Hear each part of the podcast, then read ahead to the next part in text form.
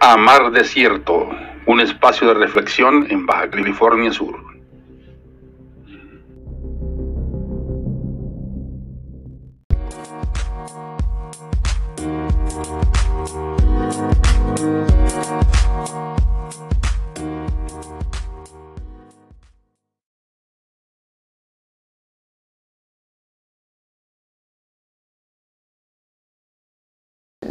Trabajo para Grimur, ¿vale? que es la Asociación Española de Criadores de Cabra Murciano Granadina, y mi función principal es que el esquema de selección funcione. Eso es mi trabajo resumido, se podría sintetizar en eso, en que el esquema de selección funcione. ¿vale? Os voy a explicar un poco eh, cómo funciona, en qué consiste eh, el esquema de selección, cómo funciona y las herramientas que tenemos para que el esquema funcione, ¿vale?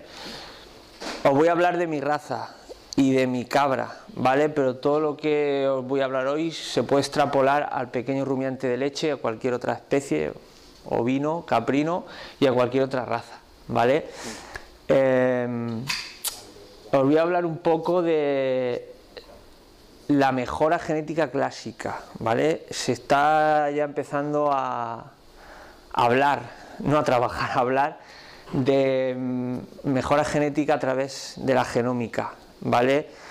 Mm, pese a lo que pone mucha gente por las redes sociales y lo que se habla, al pequeño rumiante no ha llegado aún, ¿vale? En un futuro esperemos llegar, ¿vale? En vacuno si se funciona con genómica y en el pequeño rumiante pues esperaremos llegar en un futuro no muy lejano, ¿vale? Entonces, esa parte de genómica casi no la voy a tratar, si queréis, al final de la charla os doy unas, un poco unas pinceladas de en qué consiste, porque os llevéis una idea, ¿vale? Os voy a hablar de lo que es el sistema de esquema de selección clásico y, cómo, y cómo funcionamos, sobre todo, en pequeños rumiantes de leche, ¿vale? Eh, como somos relativamente poquita gente, me podéis interrumpir, me podéis parar e incluso a veces si, se establece un foro de diálogo casi mucho mejor que si empiezo yo aquí a, daros la brasa, ¿vale? Eh, os voy a dar un enfoque práctico, ¿vale? Yo, mm, los expertos en las aulas os plantean los temas casi mejor que yo seguramente y yo voy a hablar desde mi punto de vista, que a veces en el campo es ligeramente diferente a lo que se puede imaginar en otros ámbitos, fuera de, fuera de lo que es el campo, ¿vale? Pues nada, vamos si queréis, empezamos. Un poco este es el, esquema que vamos a, seguir, ¿vale? Os voy a dar una breve introducción os voy a hablar un poco del esquema de selección, ¿vale? Los criterios que nosotros tenemos a la hora de seleccionar. Os voy a dar una serie de conceptos básicos mm, por refrescar un poco la memoria y finalmente voy a hablar del funcionamiento del esquema, ¿vale? Después os voy a presentar las diferentes herramientas que tenemos para que el esquema funcione y aquí hay un punto que me gusta siempre incluir en, todas las charlas, todas las ponencias que hago, y es el papel del ganadero dentro del esquema de selección, porque muchas veces se nos olvida mm, que trabajamos por y para el ganadero. Y siempre me gusta resaltar que el ganadero es la piedra angular de todo esquema de selección. ¿Por qué? Porque tiene que aportar un capital económico, que en este caso cada vez es más importante porque cada vez tenemos menos ayudas públicas y un capital en forma de trabajo bastante importante. O sea, hacer mejora genética es costoso económicamente y lleva un trabajo bastante tedioso y prolongado en el tiempo detrás. Si el ganadero no está implicado, los esquemas de selección no funcionan. Por eso me gusta mucho ponerlo en esta charla. Y finalmente, pues daremos un poco conclusiones y, veremos un poco si tenéis alguna pregunta. A ver, para empezar, yo siempre le hago esta pregunta a los ganaderos. Cuando un ganadero quiere entrar a la asociación, la primera entrevista que le hago, cuando vamos a ver, antes que hablar de cuotas, de dinero, de trabajo, le digo, a ver, ¿qué crees tú que era Grimuri y para qué sirve? ¿Vale? Muchas veces la gente se sube al carro sin saber, en la mayoría de casos, qué es, para qué sirve, para qué entro, para qué estoy, ¿vale?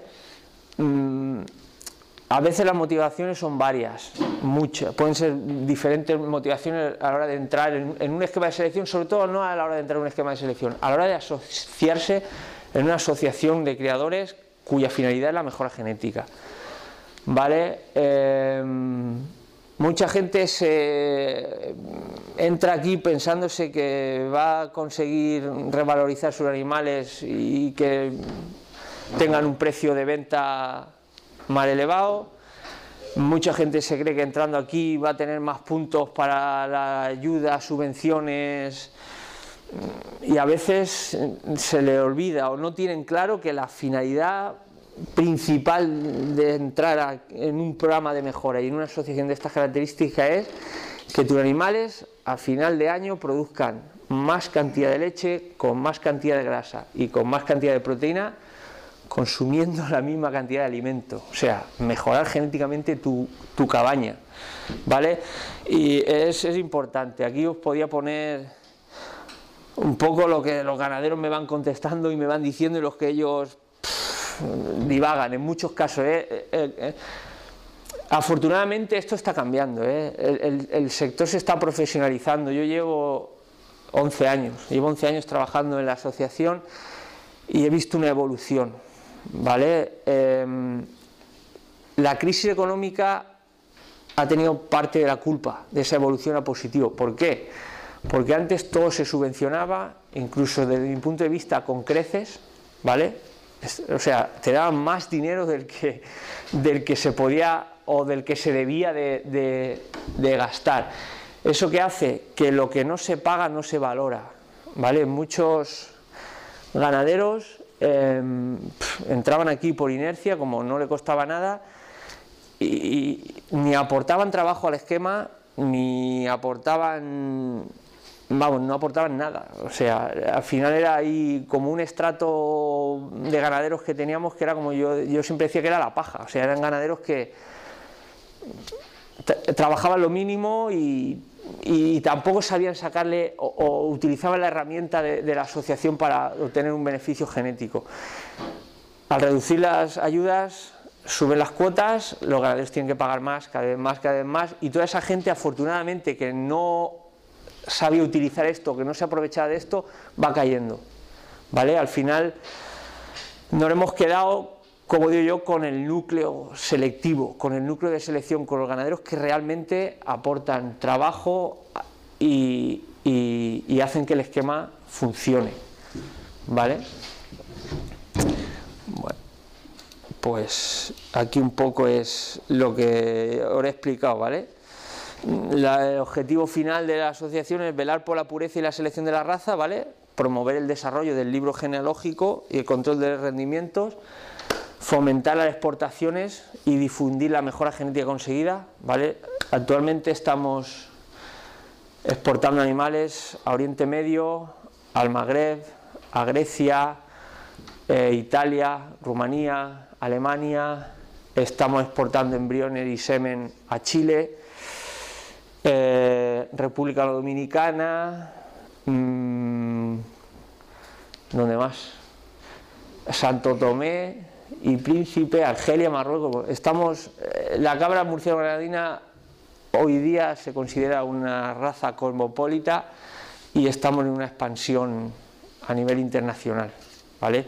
Hoy día nos podemos codear sin ningún tipo de complejo de inferioridad con la Sanen, la Alpina, eh, la Togenburg, o sea, no, mm, vamos, está más que demostrado que nuestros animales son muy eficientes productivamente y, vamos, y no, no tiene ningún problema de adaptación a diversidad de, de clima y ambientes.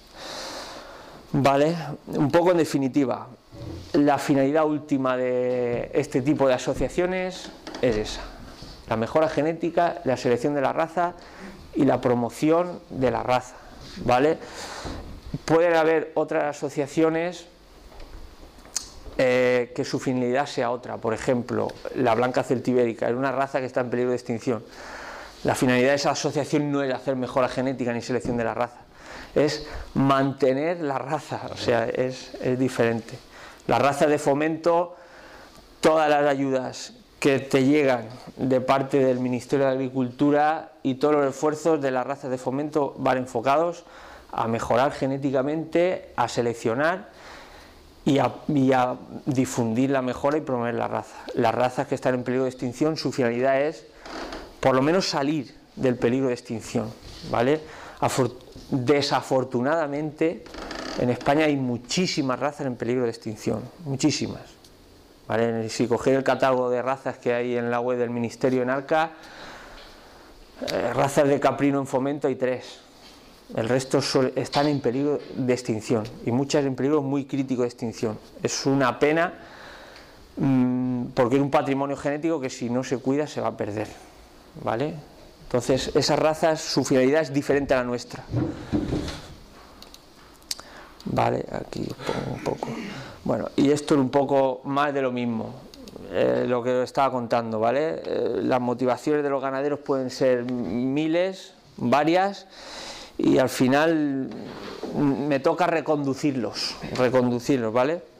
Mm, también quiero que, os quede claro una cosa, y es que en, en mejora genética los resultados vienen a medio largo plazo, ¿vale? Y eso hace que a veces los ganaderos eh, en su cabeza la finalidad se les desvirtúa un poco. Tú cuando haces una actuación eh, encaminada a hacer mejora genética, los resultados los van a ver mínimo, mínimo, mínimo, empiezan a verlos dos, tres años. ¿Vale? Entonces a la gente se le olvida que lo que hizo hace dos años le está reportando beneficios hoy. No es como la alimentación. Tú haces un cambio en la alimentación hoy y dentro de una semana empiezas a ver que la leche te sube en el tanque. O hacer un cambio de manejo hoy y en cuestión de semanas eh, ese cambio que ha hecho en manejo y alimentación está viendo los resultados que está teniendo. La genética la genética es muy lenta, ¿vale? Es una cosa que, va en contra nuestra. También la genética es el último que llega, pero el último que te abandona. O sea, las mejoras genéticas que tú has conseguido eh, se pueden perder, pero no van a perderse de hoy para mañana. No es como con el manejo de alimentación pasa lo contrario. Tú dejas de alimentar hoy bien y mañana hay menos leche en el tanque. Tú dejas hoy de hacer genética y esa genética pues la arrastras. Como digo yo, vives de las rentas. Hay muchas ganaderías que viven de las rentas. ¿eh? Hicieron genética hace tiempo, han dejado de hacer genética y bueno, se mantienen. ¿Vale?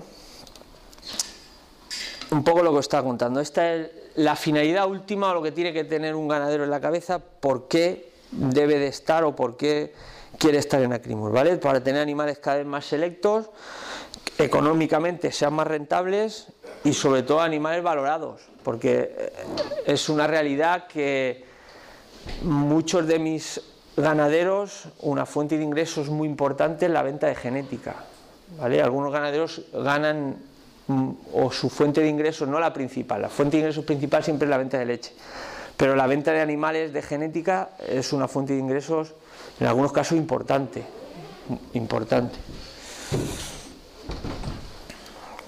¿Vale? Eh, me supongo que esto lo habréis visto, conoceréis un poco. Voy a dar ahora unas pinceladas un poco por encima y después profundizamos un poco, ¿vale? Un esquema de selección, básicamente, para que os hagáis una idea, es un programa diseñado, ¿vale? Que agrupa siempre un conjunto de acciones que van encaminadas a elevar una serie de caracteres productivos, o sea, tener unos caracteres productivos que nosotros queremos más elevados, ¿vale? En nuestro caso nos servimos de un control lechero, de un control genealógico, ¿vale? Con eso obtenemos una valoración genética de la población con esa valoración genética obtenemos machos de alto valor genético que metemos en centros de selección, ¿vale? ¿Para qué? Para retroalimentar el esquema de selección, ¿vale? Con genética mejorada y para difundir la genética conseguida, o sea, la mejora genética conseguida y al final de todo el objetivo siempre es tener animales más productivos, ¿vale? Ahora después profundizaremos un poco y veréis un poco cómo, cómo lo hacemos nosotros. Vale, bueno, para que veáis, en nuestro caso nuestra idea siempre es mejorar la producción láctea eh, en cuanto a cantidad de leche, porcentaje de grasa y porcentaje de proteína en esa leche, ¿vale? Nosotros trabajamos a la par con mejorando los tres caracteres. Aquí tenemos un problema y es que, es que tenemos correlaciones genéticas negativas. Si mejoras la cantidad de leche, te va a bajar la cantidad de grasa y la cantidad de proteína en esa leche. Vaya hombre. si mejoras o quieres mejorar, si para el señor. Si mejoras o quieres mejorar el porcentaje de grasa y proteína de la leche, te va a bajar la cantidad de los kilogramos de leche. Entonces, eh, es intentar conseguir un equilibrio intentar seleccionar los tres caracteres a la vez. ¿Esto que supone? Que la mejora es más lenta, ¿vale? No queremos cometer el error que han cometido algunos esquemas de selección y es que se han centrado en la mejora de la producción de leche y tienen cabras que producen mucha leche, pero un extracto quesero muy bajo, que es el caso de la Sanen. De hecho, en nuestra raza el valor que tiene a nivel internacional principalmente es ese. O sea que es una leche con un extracto quesero muy elevado. ¿Vale? Yo me atrevería a decir que de las razas de altitud lechera, eh, yo me atrevería a decir que es la raza con el extracto quesero más elevado que hay a nivel mundial. ¿vale? Eso hace que con un litro de leche saques mucha más cantidad de, queso que con un litro de leche de cabra sana. Al final, el 95% de la leche va destinada a hacer queso. O sea, tu objetivo final o nuestro objetivo no es hacer leche, es hacer queso. Al final lo que el ganadero cobra es kilos de grasa y proteína que produce en esa leche y proteína coagulable para hacer queso, ¿vale? Que eso es ah, eh, tiene, hay más, más para hablar de ese tema. Entonces al final nosotros lo que intentamos es que las cabras produzcan más leche, con más cantidad de grasa y con más cantidad de proteína. El avance es un poco más lento porque los caracteres tienen correlación genética negativa, pero al final es lo que el mercado demanda, o sea, tú tienes que producir lo que el, mercado te, está demandando, ¿vale?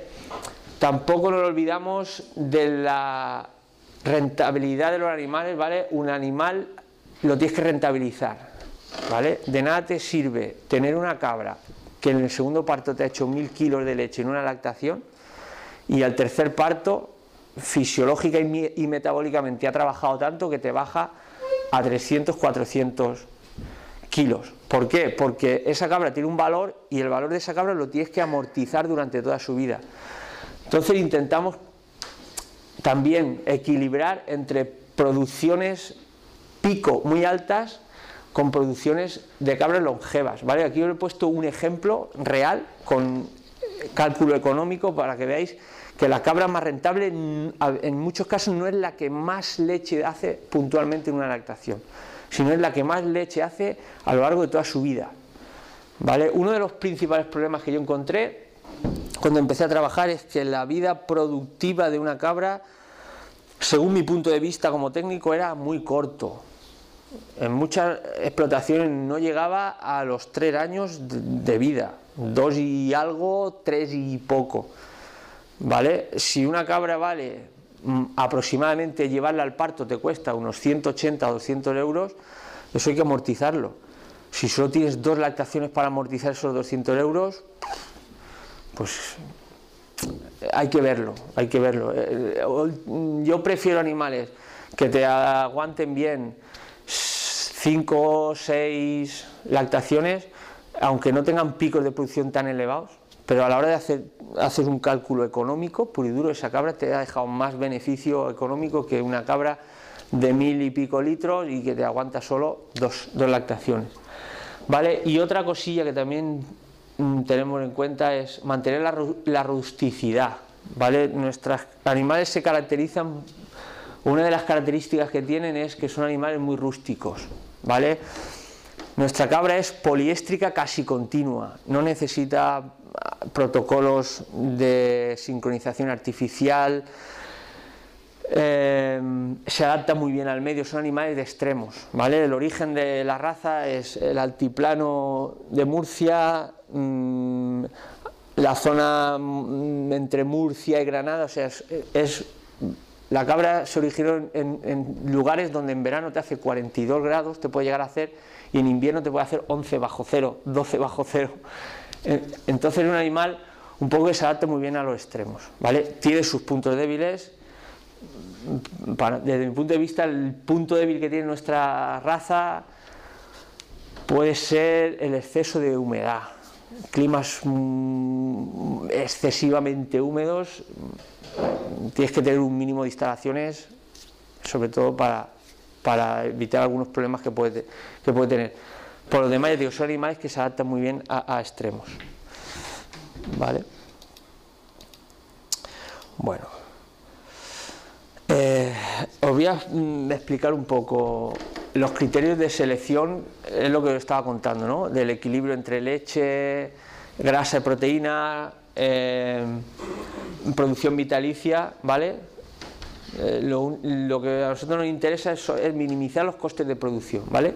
Y conseguir lo que os estaba diciendo, un equilibrio entre animales, mm, longevidad, con vida productiva muy prolongada y animales con producciones puntuales o, picos de lactación muy elevados, ¿vale? Es conseguir un poco de equilibrio.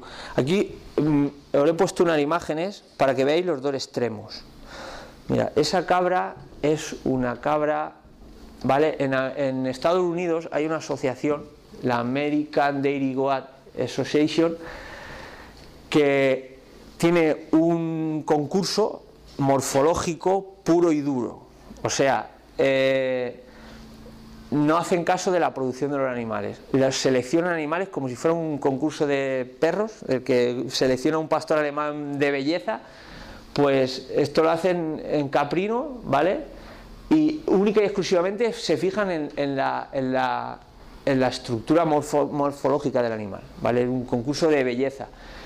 Si os fijáis, ese animal tiene una morfología la cabra perfecta no existe, pero es casi perfecta, o sea, un animal con una alzada a la cruz importante, muy alta, es un animal con una profundidad torácica brutal, con una capacidad ruminal extrema, colocación delantera perfecta, colocación de pezones, diámetro de pezones, o sea, es un animal se le podría pedir un poco la grupa, bueno, siempre se le puede pedir más, ¿no? Pero eso sería un, caso de morfología extrema. Este animal va a vivir muchos años. ¿Por qué? Porque tiene una estructura que le va a permitir que no desarrolle sobre todo ningún problema mamario. ¿Por qué? Porque la ubre no es excesivamente voluminosa, no se le va a descolgar, no le van a arrastrar los pezones por el suelo. ¿Vale? Ese animal te va a vivir muchos años, muchos años. Pero si os fijáis,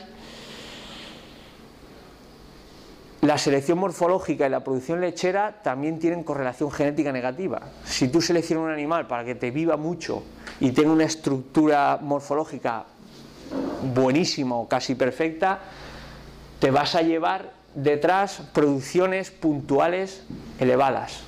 Te va a vivir mucho, pero nunca te va a llegar este animal a darte producciones de 1.300 kilos de leche en 210 días, 1.200 y cosas de esas.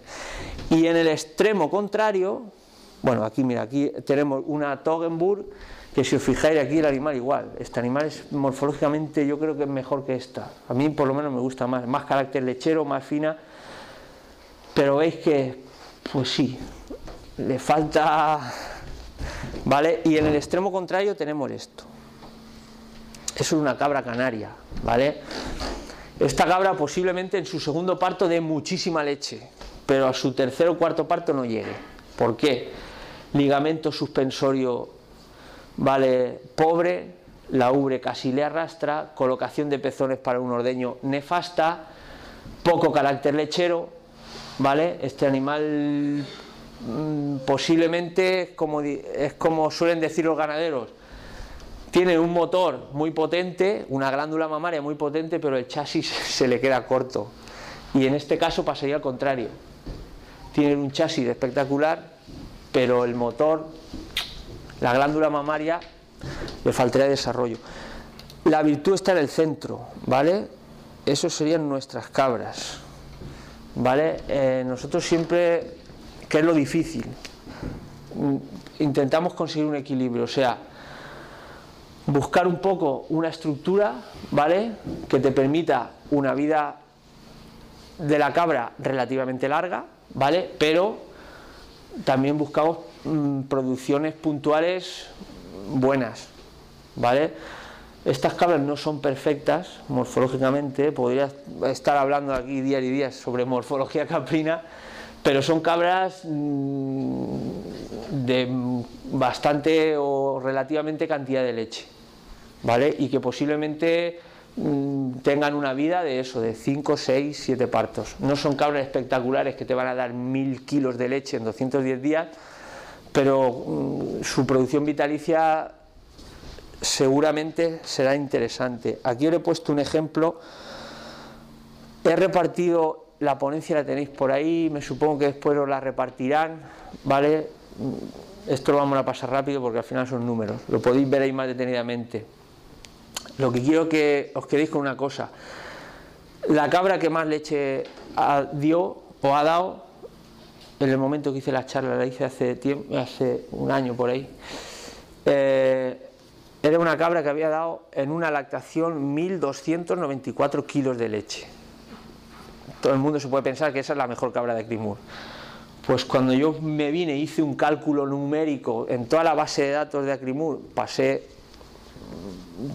pasé una fórmula para que me calculara la rentabilidad de los animales, resulta que esa no fue la cabra, la mejor cabra económicamente hablando. ¿Vale? La mejor cabra económicamente hablando fue una cabra que, me, que dio 11 partos y su producción pico o su lactación de más leche, lo tengo por aquí, a ver. Mm, eh, no lo tengo, bueno, en 11 años dio 6.920 litros o kilos de leche. Mm, creo recordar que su producción pico más alta no superó los 800 kilos de leche. Sin embargo, haciendo un cálculo puramente económico, era la cabra más rentable. ¿Con esto qué quiero decir? A veces la que hace más leche no es la mejor, ¿vale? Y a veces la que vive más años no es la mejor tampoco. Eh, eh, tenemos que conseguir un equilibrio que es lo difícil, ¿vale? Muy bien. Antes de explicarle un poco cómo funciona, ahora he explicado un poco los criterios que, que queremos seleccionar, ¿vale? Y ahora os voy a explicar cómo conseguir la mejora de esos caracteres productivos. Antes de ello, os he hecho aquí a modo de resumen un poco los conceptos básicos, un poco para refrescaros, ¿vale? Eh, un poco para que tengáis en cuenta a lo largo de lo que os voy a hablar, eso, los conceptos básicos, ¿vale? Valoración genética. Mucha gente, valoración genética, valoración genética. A ver, ¿qué es una valoración genética? Mucha gente habla de valoración genética y a veces, en muchos casos, no lo tenemos claro o se nos olvida, ¿vale? La valoración genética es la estimación del valor de caracteres productivos en un animal, ¿vale? En nuestro caso ya lo he dicho, es la, kilogramos de leche, porcentaje de grasa y porcentaje de proteína en esa leche, ¿vale? La valoración genética yo al ganadero le doy un valor. Esta cabra es más 100 o es menos 100, ¿vale? Y algunos ganaderos me preguntan, ¿más 100 qué? Más 100 nada. o sea, no es, un, no, es un valor que no cuantifica nada, ¿vale? Lo que hace el Bloop, Bloop es el sistema mm, mediante el cual obtenemos eh, los valores genéticos de una población de animales, ¿vale? Lo que hace el Bloop es que hace un ranking y de la primera a la última y colocamos el cero donde nosotros queremos, en un momento puntual en que nosotros queremos y te compara cada animal, ¿vale? Con ese cero. Lo que esté por encima del cero positivo está por encima de esa media y lo que esté por debajo, ¿vale? Va a ser negativo, ¿vale? El cero lo vamos corriendo, ¿vale? Según se va teniendo un eh, avance genético, nosotros cada dos, tres años corremos el cero, o sea, cogemos la producción puntual de la población, eh, cada dos años la vamos, la vamos corriendo, ¿vale? Para ir consiguiendo una mejora genética. ¿Vale? Bueno, aquí lo que yo le he dicho, la capacidad de producir leche, grasa y proteína, ¿vale? Con respecto a la medida de producción de la población en ese año, ¿vale? Conexión entre ganaderías, otro concepto que quiero que tengáis un poco presente. A ver, em, para hacer una valoración genética nosotros tenemos que tener una población ¿vale? Y esa población tiene que estar conectada genéticamente todos los animales de esa población, ¿vale? ¿Para qué? Para que los valores genéticos puedan ser comparables entre ellos, ¿vale? Si yo tengo una ganadería, ¿vale? Con unas producciones X y esa ganadería no tiene genética, no tiene hijas, no tiene hermanas, no tiene sangre de otra ganadería X, los valores genéticos de esa ganadería A no se pueden comparar con los valores genéticos de la ganadería B. ¿Vale? Sería una valoración genética intrarrebaño.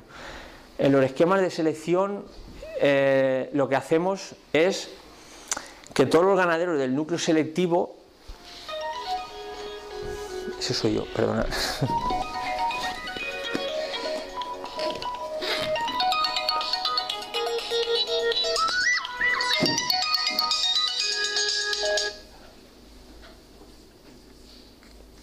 perdonad. ganaderos, se me olvida quitarlo.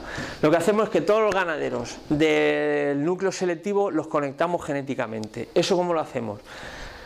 Eso lo hacemos con machos conectores, que son los machos que tenemos en los centros de inseminación, ¿vale? Eh, si no tuviéramos conexión entre esas ganaderías, eh, los valores genéticos no nos servirían para nada, o sea, no podríamos comparar eh, el valor genético de, animales de diferentes ganaderías entre ellos. Al final la conexión la estableces tú, la puedes hacer lo fuerte que tú quieras. Nosotros lo que hacemos es ponemos un número de hijas de un mínimo un número mínimo de hijas de un número mínimo de machos conectores en cada una de las ganaderías. ¿Vale? Y es la forma que tiene el Bloop también de excluir el efecto manejo y el efecto ambiental, ¿vale? Es un concepto, a ver, lo voy a explicar gráficamente para que lo entendáis. Si tú tienes un macho A, si tuviera una tiza, no tengo tiza, bueno, no pasa nada. Si tienes un macho A, ¿vale? Y ese macho tiene 10 hijas en una ganadería, 10 hijas en otra y 10 hijas en otra, ¿vale? Ese macho tiene 30 hijas, 10 hijas en cada ganadería. Si en la ganadería 1 esas hijas tienen una media productiva, voy a poner extremos, de 1000 kilos en 210 días, y en la ganadería B tienen una media productiva de 300 kilos, ¿eso mm, qué, qué te dice? Te dice que, que siendo hijas del mismo semental, con la misma genética, en la ganadería A dan más leche, ¿por qué? Porque seguramente hay un mejor manejo y una mejor alimentación. ¿Vale? Entonces, sin ese macho conector, nosotros no sabríamos qué ganadería alimenta mejor y qué ganaderías hace mejor manejo. Entonces, a través de la conexión de ganaderías, el Bloop es la forma que tiene de excluir el efecto ambiental y el efecto manejo. Yo cuando le doy a un, ganadero un valor genético, es lo que la genética de ese animal contribuye a la producción lechera de ese animal, ¿vale? Dejando fuera el efecto manejo y el efecto ambiental, ¿vale? En muchas ocasiones tengo ganaderos que tienen un sistema de producción extensivo, ¿vale? Donde la alimentación es peor, no peor, diferente, ¿vale? Porque extensivo no quiere decir peor. Y el manejo es diferente, son animales que, imaginaros, tienen producciones, mm, una producción media de, imaginaros, de 450 kilogramos de leche en 210 días, ¿vale? En, en extensivo Y este mismo animal, si estuviera en una explotación intensiva, posiblemente tendría mm, muchísima más leche. ¿Por qué? Porque el manejo y la alimentación es mucho menor. Sin embargo, el valor genético de este animal sería más 100 en una granja y en otra. O sea, el valor genético no varía independientemente de la alimentación y del manejo que se le dé. ¿Vale? Por eso es tan importante la conexión entre ganaderías.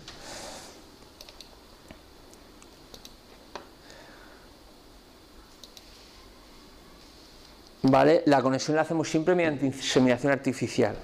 Tenemos machos conectores en los centros de inseminación y con inseminación artificial vamos difundiendo genes de esos machos por todas las ganaderías del núcleo selectivo.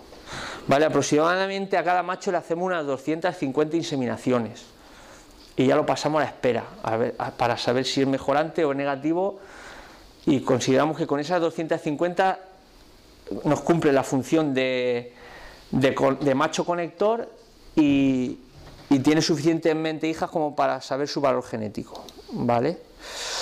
Bueno, cruce dirigido no hace falta explicarlo mucho. Son cruces que diseñamos de un macho de alto valor genético con una cabra de alto valor genético para obtener un producto supuestamente de altísimo valor genético, ¿vale? El valor genético de un animal es la semisuma del valor genético de sus padres.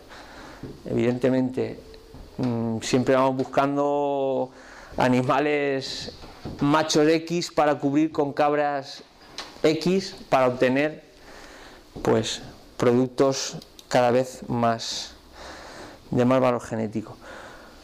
Ahora explico un poco los conceptos básicos, no sé si os he liado más o lo tenéis claro, si queréis hacerme alguna pregunta sobre conexión de ganadería, sobre... Si no tenéis ninguna pregunta, pasamos ya y os explico un poco el funcionamiento del esquema, las fases que hay. ¿Vale? Me podéis interrumpir si tenéis alguna duda, si os ha quedado claro. ¿Vale? un poco desde un punto de vista pedagógico, ¿vale? Yo siempre, mm, desde un punto de vista pedagógico, me gusta mm, decir que el, el, funcionamiento de un esquema de selección tiene tres fases. Una fase inicial, una fase intermedia y una fase final, ¿vale? Eh, a lo mejor he llevado a efectos prácticos, no, hay, no hay tanta definición entre fases, pero un poco para que sea más entendible yo lo, hago así, ¿vale? Lo primero que tenemos es una población, ¿vale? Una población de animales que queremos mejorar genéticamente. Lo primero que tenemos que hacer para mejorar un, productivamente un carácter, que es medir ese carácter, control lechero, ¿vale? No sé si sabéis un poco cómo funciona el control lechero, la fórmula o el modelo Fleischmann. Si queréis os lo explico, lo conocéis, sabéis un poco de normativa de control lechero. Después al final, si no, si no lo tenéis claro, lo explico, ¿vale?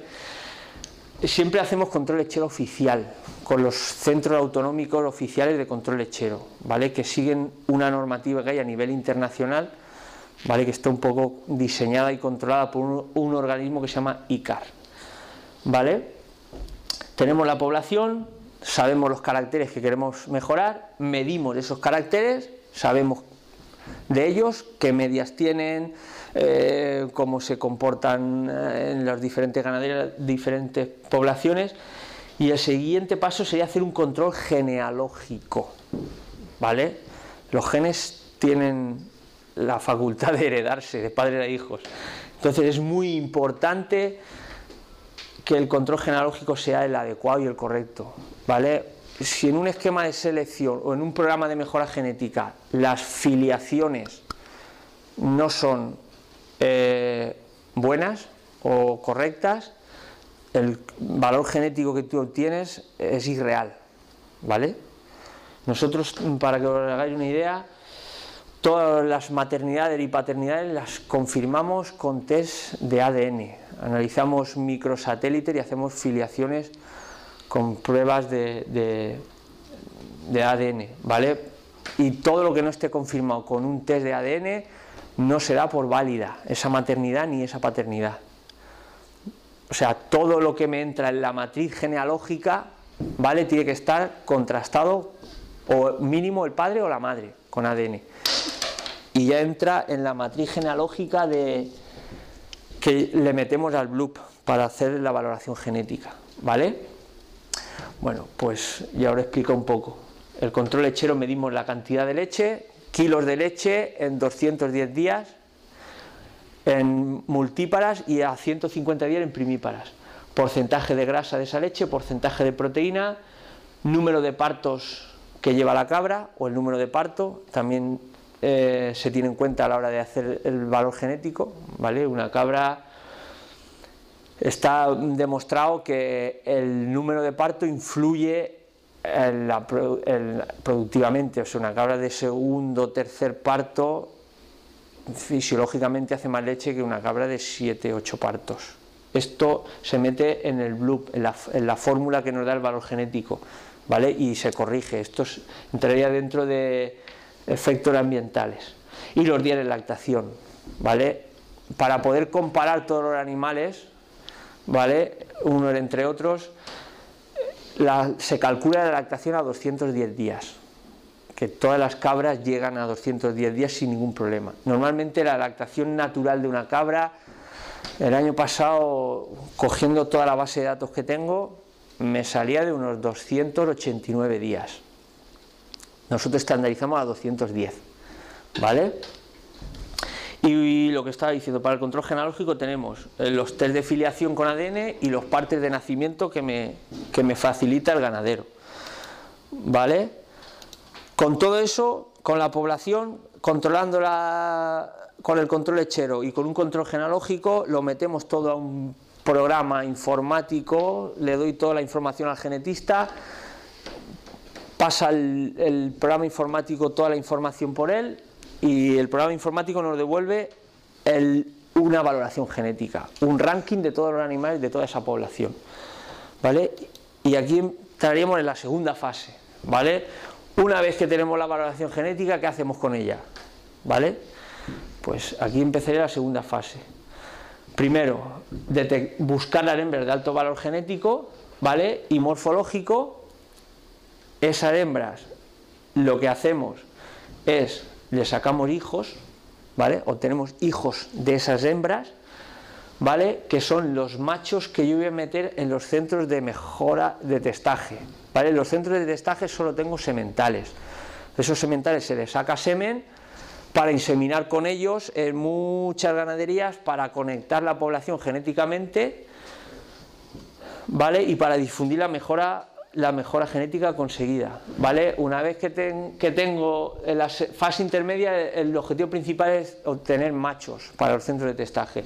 Una vez que tengo esos machos, se insemina con ellos, se le saca a cada uno de ellos aproximadamente 120, 130 hijas en al menos 10 ganaderías, se vuelve a hacer la valoración genética, ¿vale? Y tenemos dos cosas, machos mejorantes y machos no mejorantes, ¿vale? No me gusta decir machos negativos, más que nada por la connotación que tiene y porque algunos ganaderos, a mí no me traigas de macho negativo, ¿vale? Suelo decir, machos mejorantes, los machos que son positivos, que están por encima de la media genética, y los machos no mejorantes son machos que no están por encima de la media. Al final, el valor genético es una cosa de comparaciones, comparaciones de medias entre unos y otros muchos de los machos no mejorantes en determinadas ganaderías con una media genética baja sí serían mejorantes, ¿vale? Por eso no me gusta decir machos negativos, porque en algunas ganaderías pueden ser negativos y en otras no, no, a lo mejor no son negativos. Por eso no lo llamo macho negativo, lo llamo macho no mejorante, ¿vale? De todas formas, nosotros lo que hacemos es lo siguiente: los machos no mejorantes los eliminamos, ¿vale? Siempre y cuando tengamos machos mejorantes, el macho que no es mejorante, que no está por encima mínimo de la media productiva de la población, fuera. O sea, ese macho se elimina del esquema. Y con los machos mejorantes, pues a difundir la mejora conseguida, ¿vale? Una vez que tenemos machos mejorantes, pasaremos a la fase final o a la tercera fase del esquema de selección.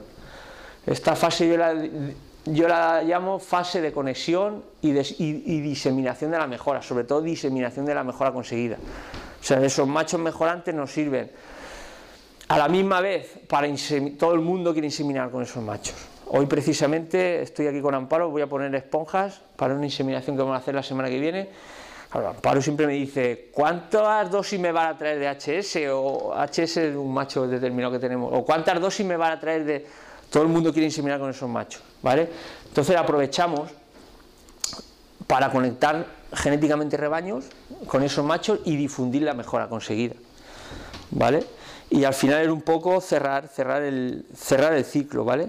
Es otra vez, cruces dirigidos, esos machos mejorantes se inseminan cabras de alto valor genético, o tenemos machitos jóvenes nuevos que supuestamente serán mejor que su padre y que su madre, que son los que llevamos al centro, y así vamos, ¿vale? Lo que más cuesta de un esquema de selección es ponerlo a funcionar. Es como una rueda. Una vez que empieza la rueda a rodar, es mantenerla, no dejar de inseminar, no dejar de hacer cruces dirigidos, no dejar de meter machitos a los centros,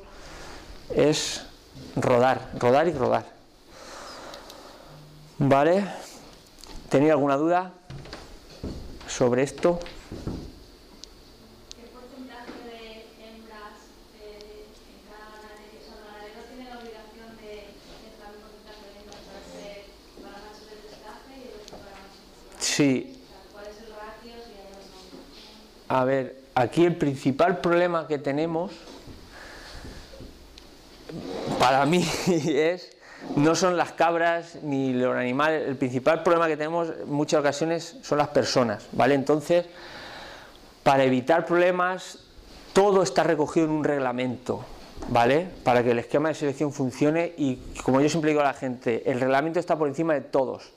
Los ganaderos que entran al núcleo selectivo firman un compromiso de adhesión al núcleo selectivo y en ese compromiso se comprometen a inseminar al menos un 20% de todas sus cabras y en esas inseminaciones yo siempre le llevo como recompensa al trabajo que ellos hacen y, a, que ellos me, me ponen animales, le llevamos un 20% de semen de macho mejorante y un 80% de semen de macho en prueba.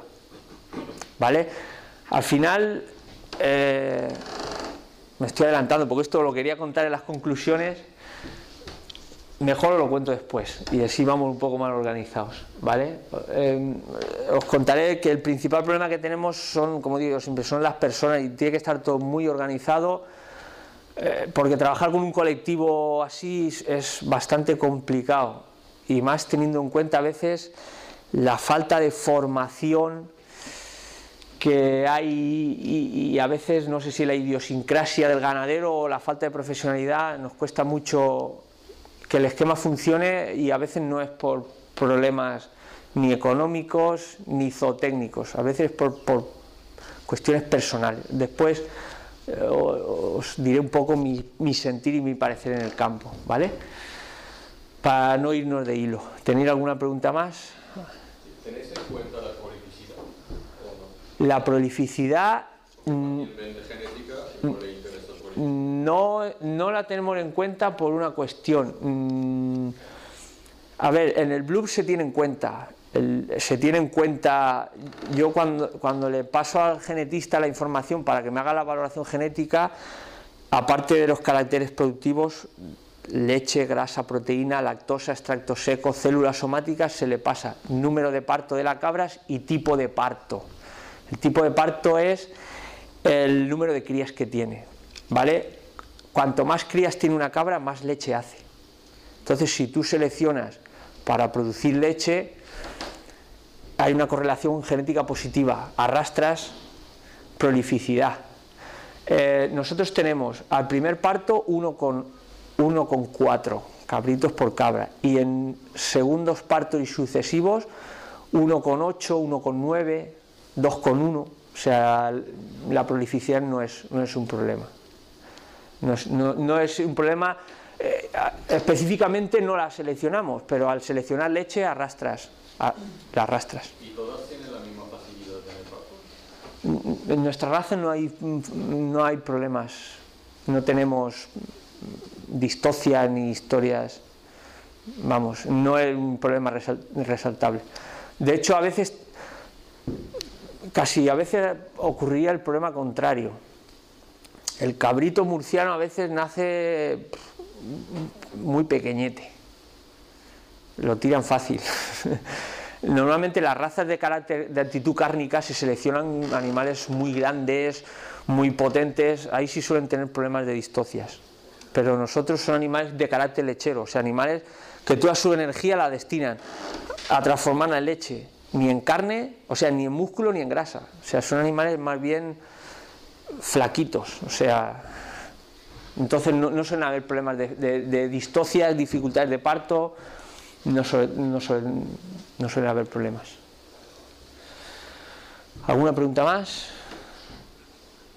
Si no tenéis ninguna pregunta, mm, os cuento un poco los diferentes, ahora que sabéis cómo funciona un esquema de selección, os voy a explicar un poco las herramientas que tenemos para hacer que ese esquema funcione.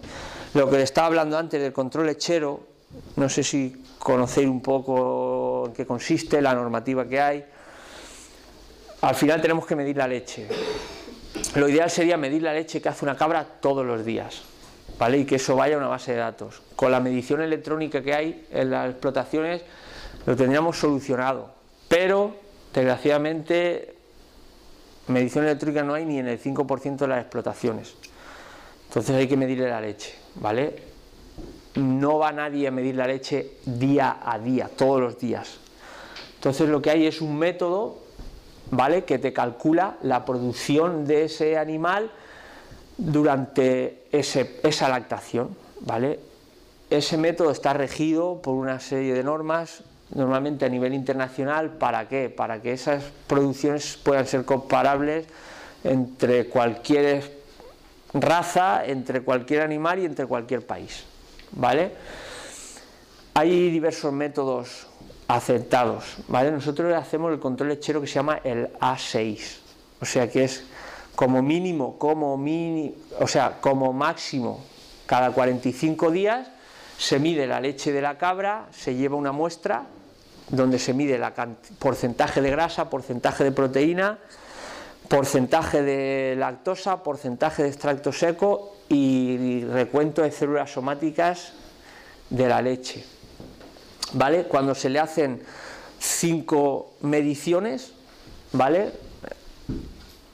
Todas esas mediciones, junto con la fecha de parto, el número de partos, se meten a un programa informático y hay una fórmula que se llama la fórmula Fleischmann o el método Fleischmann que te calcula la producción de esa cabra en esa lactación. ¿Vale? Entonces nosotros siempre hablamos de lactaciones. Esta cabra tenía una lactación de 600 kilos. Quiere decir que esa cabra ha dado 600 kilos de leche en 210 días. O de 560 o de 1000. ¿Vale? Y es un poco, las primíparas se estandarizan a 150 días y las multíparas en 210 días, ¿vale? Las primíparas siempre, el primer parto hacen menos leche y la cabra se seca antes, la lactación es más corta, por eso se estandariza a 150 días. Y así podemos comparar entre rebaños y entre poblaciones diferentes. Vale, los test de filiación también podría, tengo por ahí charlas de una hora y pico hablando de test de filiación, un poco para que sepáis que es la misma técnica que se hace en humana, vale, lo que se hace es mm, se buscan determinadas secuencias que hay en el genoma de un animal que se llaman eh, microsatélites, vale, de los cuales se heredan eh, se heredan de los padres ¿vale? Y entonces lo que se hace es, sabiendo los microsatélites de los padres, supuestamente los del supuesto hijo también se analizan y se comparan. Uno se hereda del padre y otro, un loci se hereda del padre y otro de la madre, ¿vale? Nosotros trabajamos con 23. La fiabilidad es de 0,00000. Con que ya tengas uno que no sea que difiera del padre o de la madre, ese animal ya no es hijo de ese progenitor, ¿vale? Y lo damos como negativo. O sea, la técnica no falla. A mí hay ganaderos que me dicen, este cabrito es de esta cabra y hago el ADN y no sale, es que no es. O sea, es que no es. Esto es que es ciencia y es que no es.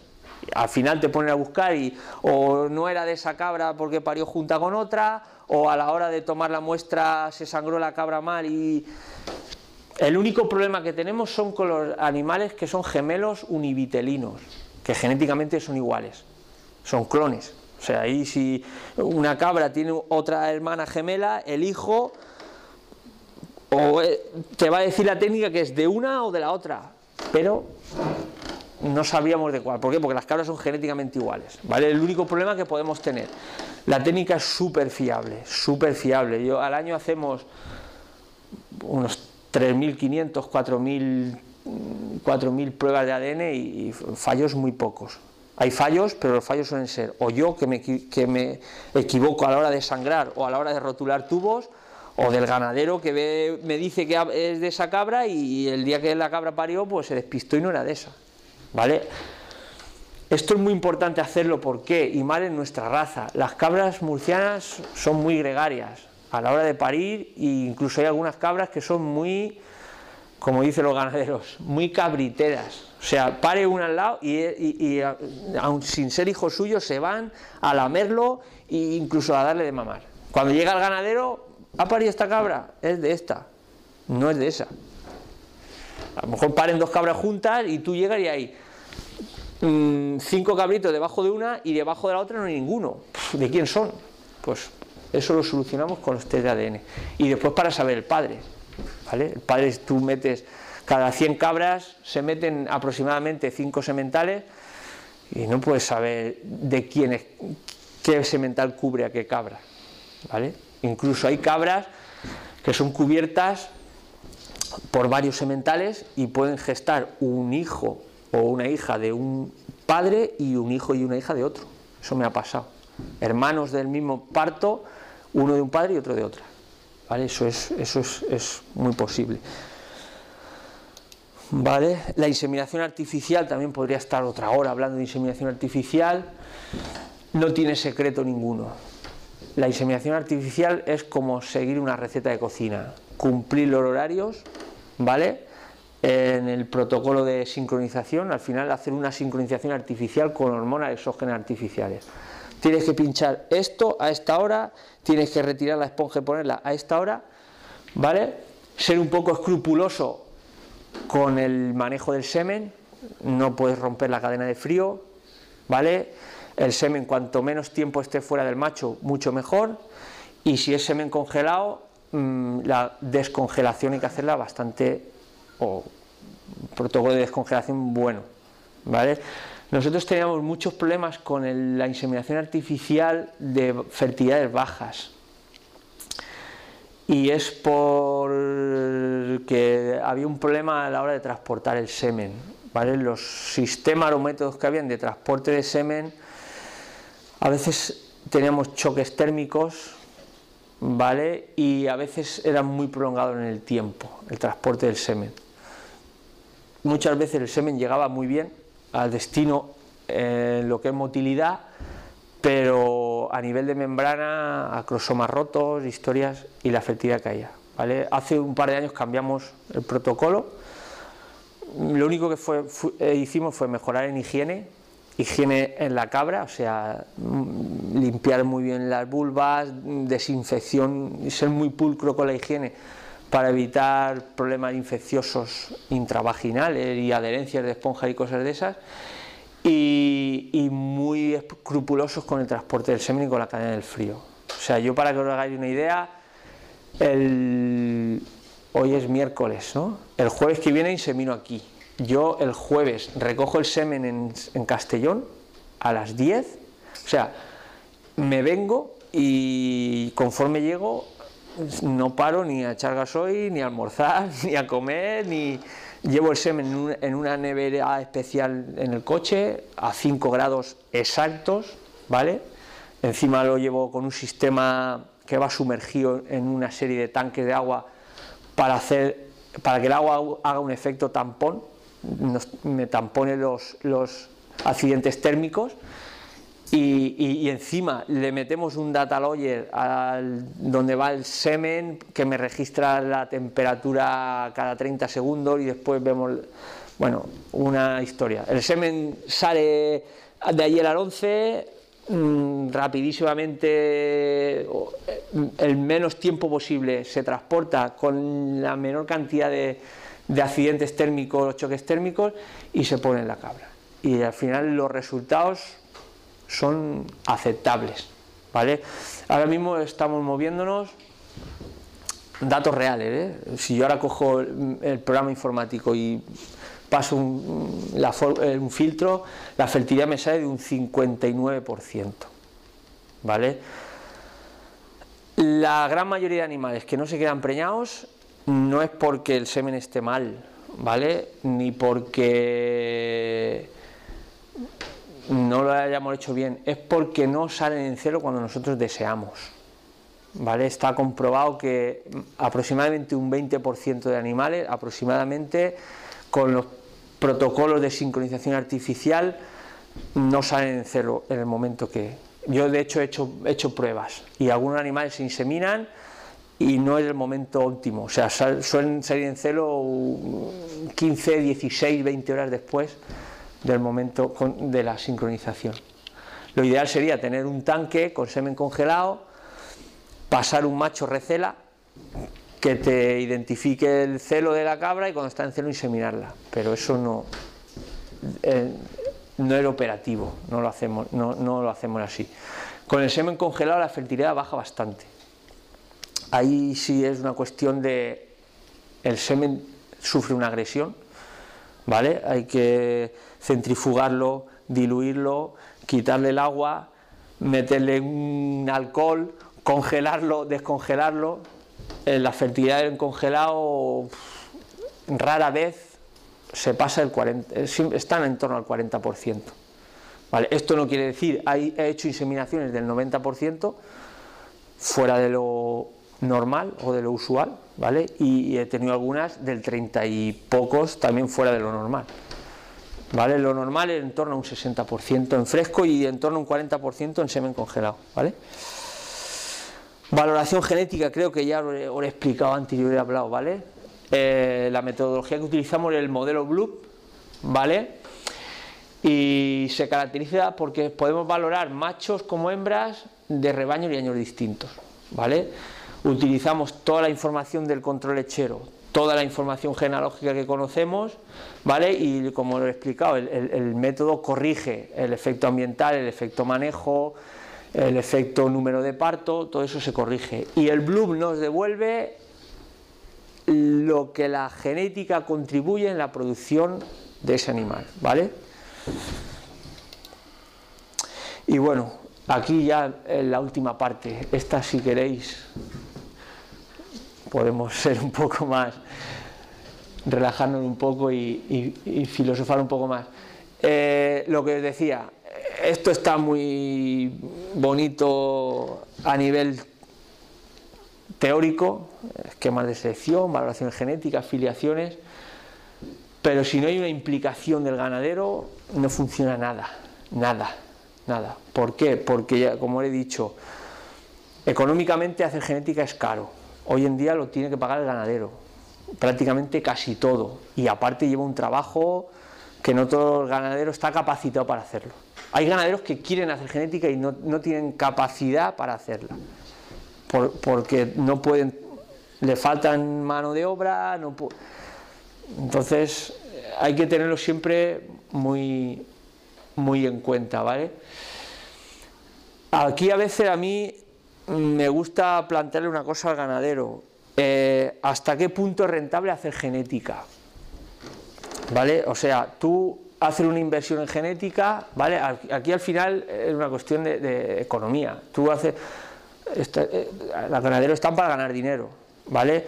¿Hasta qué punto la inversión que tú haces en genética te aporta un, te es rentable, te aporta un beneficio?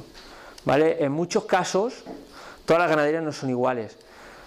En muchos casos es una realidad y, es, como digo, es la cruel realidad.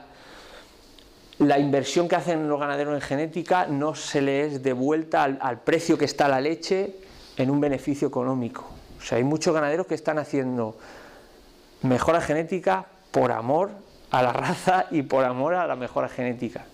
Se gastan 7, 8, 9 mil euros anuales en mejora genética y, en algunos casos, no en todo, ¿eh? el beneficio que esa mejora genética le reporta a su granja no llega a esas cifras económicas.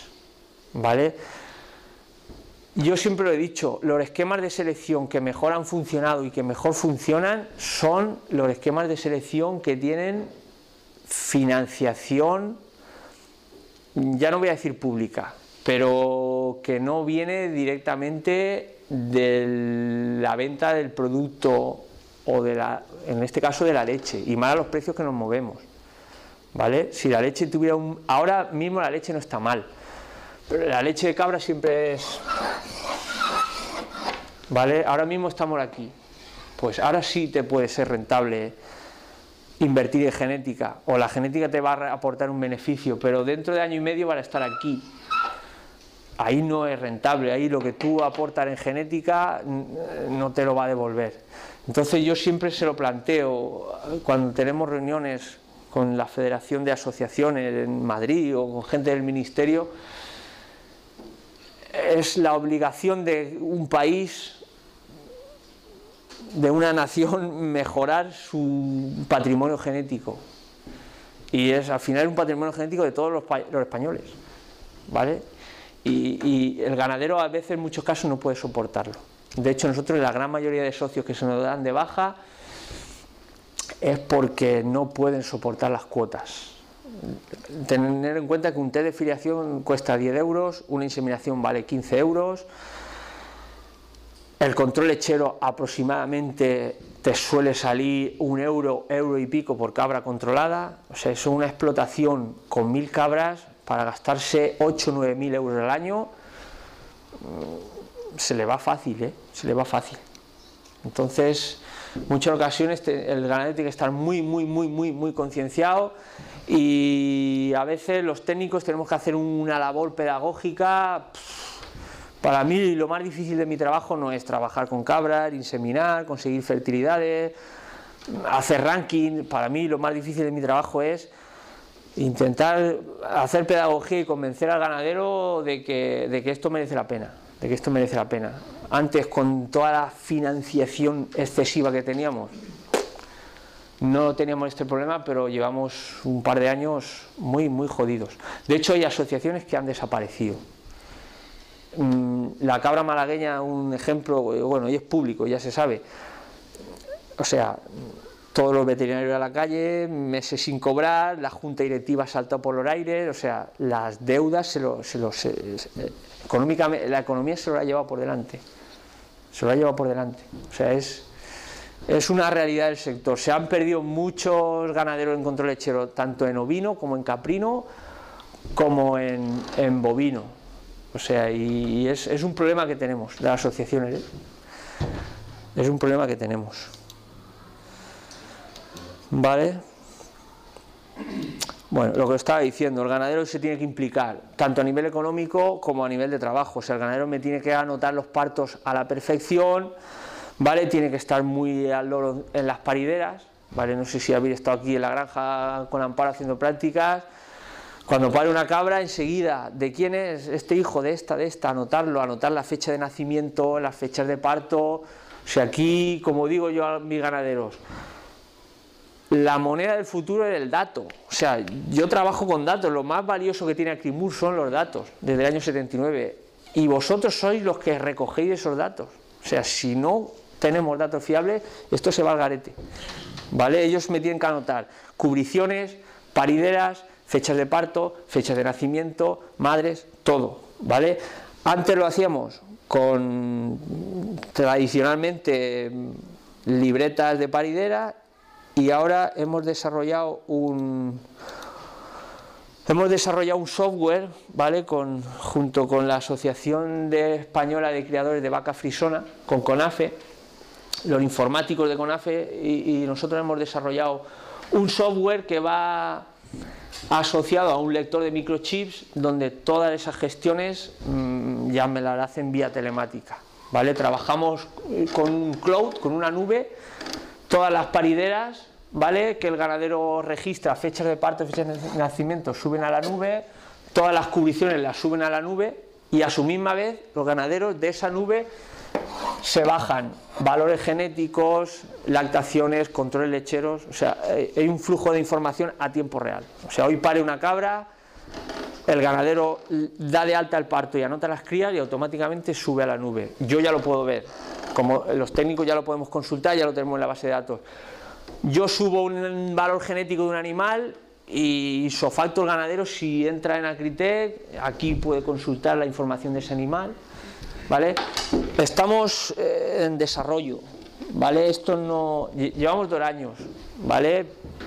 Esto no tiene fin, porque conforme vamos viendo cosas eh, yo le voy diciendo al informático y el informático me va sacando versiones nuevas del programa y nunca tendrá fin, de eso se trata, según necesidades y veamos posibilidades de mejora, vamos cambiando el, mejorando el sistema, ¿vale? Bueno, esto yo creo que ya es más redundancia. Una de las obligaciones del ganadero es que las inseminaciones sean eficaces. Eso es de perogrullo, o sea, un correcto manejo de los animales, que tengan una condición sanitaria buena, una alimentación buena, que no estén estresados. Es un poco, vamos, un poco de lógica, que la inseminación tiene que ser eficaz y, y el garante de que esa inseminación sea eficaz, el primer garante es el ganadero. ¿Vale? Y un poco a modo de conclusiones creo que ya os... Durante toda la charla creo que os, la he ido metiendo.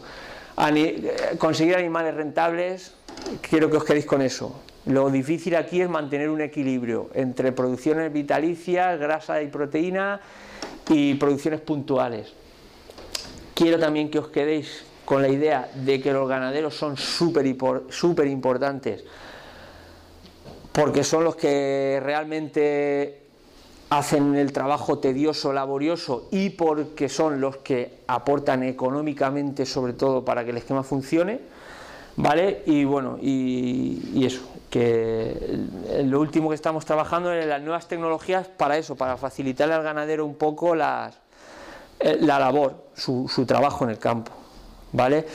Y aquí os pongo esto, como digo yo, orgullo de técnico. Eh, siempre que quiero sacar pecho pongo esta gráfica, ¿vale? El esquema funciona y ha funcionado. Y estos son datos reales sacados de mi, de mi base de datos, ¿vale? Aproximadamente trabajamos con 55 y 57 mil cabras vivas y tenemos datos desde 1981, aproximadamente tenemos medio millón de lactaciones, ¿vale? Eh, 400.000 cabras dentro del libro genealógico y unas 60.000 cabras vivas, ¿vale? Lo que yo hago siempre saco la media mm, por cabra y año, ¿vale? Tenemos ganaderías del núcleo selectivo, la media de todos mis socios a nivel nacional y aquí he puesto regional en Murcia, ¿vale? Por volumen de ganaderos, porque sea más representativo, cojo siempre la comunidad autónoma que más ganaderos tiene. ¿Vale? Y para que veáis un poco la evolución, ¿vale? Aquí he cogido un histórico. Aquí fue cuando empezó realmente a funcionar el esquema de selección, en 2010. ¿Por qué? Porque empezó a hacerse test de ADN, test de filiación en 2008.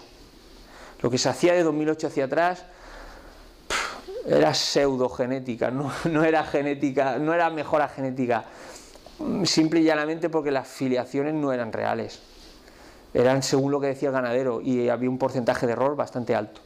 Vale, entonces aquí ya con una matriz de parentesco bien formada, bien hecha, con filiaciones contrastadas con test de ADN, empezó aquí a funcionar, ¿vale? Yo he hecho un histórico hasta, hasta el año pasado, para que veáis, a nivel nacional se pasó de 458 kilos de leche por cabrio y año a 519.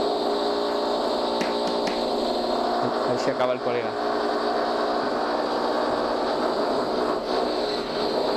Y lo que quiero que veáis es que los ganaderos que más trabajan, los ganaderos que realmente trabajan, que son los ganaderos del núcleo selectivo, si os fijáis en la gráfica, son los ganaderos que más producciones tienen, ¿vale? O sea que los ganaderos que más producciones tienen son los que mayor cantidad de leche dan, ¿vale? Y si veis, al final con trabajo, pues se va. Aquí el año pasado la mejora fue menor, aquí también hubo. Pero bueno, al final el balance final siempre es. Mejorar la cabra murciana fue muy fácil. ¿Por qué? Porque no había un trabajo previo. O sea, nuestras cabras daban leche, eran cabras buenas, pero no había un trabajo genético. Entonces, cuando nos pusimos en 2008 en serio, mejorar algo que, que nunca se ha intentado mejorar es fácil. Lo difícil es seguir mejorando y, y mantenerte. Eh, la línea roja es la media regional de Murcia, has comentado. Sí, sí. Ese pico que aparece que se aproxima a lo que tenéis en el núcleo de selección puede ser por las ventas que hacen ganaderos del núcleo de selección, lo que has comentado al principio de la charla, que vendían a veces animales ellos. El resto de la región se aprovecha de esa mejora núcleo de selección. No, te explico. Esto se aproxima mucho al núcleo selectivo porque con la subida de cuotas se te dan de baja socios, ¿vale? Entonces solo se te quedan los socios buenos. Entonces cada vez me quedan menos socios, pero solo... Son ex socios esos. que- No, no, no, no. Aquí, la media, eh, cada vez quedan menos socios, pero mm, son más del núcleo selectivo, no sé si me explico. El porcentaje de socios fuera del núcleo selectivo cada vez es más bajo. Llegará un punto que la, la media, ¿vale? De los socios será la misma que la del núcleo selectivo. Llegará un punto que todos mis socios estarán en el núcleo selectivo. Entonces, esta, esta columna desaparecerá, será el núcleo selectivo y comparado con la región. También en Murcia es donde más socios hay y casi todos los socios de Murcia están en el núcleo selectivo. Por eso se aproxima mucho a la media del núcleo selectivo. ¿Vale? Hoy en día no hay distinción entre regiones. Hay gente que me dice, las mejores cabras están en Murcia, están en Jumilla, están... Tengo ganaderos buenísimos en Castellón, el segundo en el ranking lo tengo en Toledo, en Murcia tengo ganaderos es- espectaculares, en Jumilla tengo ganaderos petardos, o sea que eh, eh, lo que sí he observado, y eso sí lo puedo decir con seguridad, es que las cabras no hay distinción entre comunidades autónomas y entre variedades climáticas. O sea, tengo, ya digo, el segundo en el ranking lo tengo en Toledo, en, en Castellón, en, la comarca interior, con un frío que rasca, tengo un ganadero de producciones espectaculares, en Murcia, en Puerto Lumbreras, o sea que los animales se adaptan a diversos climas y eh, el, el factor climático no es indicativo de la producción. ¿Vale? Y si tenéis alguna pregunta más. Muy bien, muchas gracias. Saludos. No sé si me he enrollado demasiado le he aburrido mucho.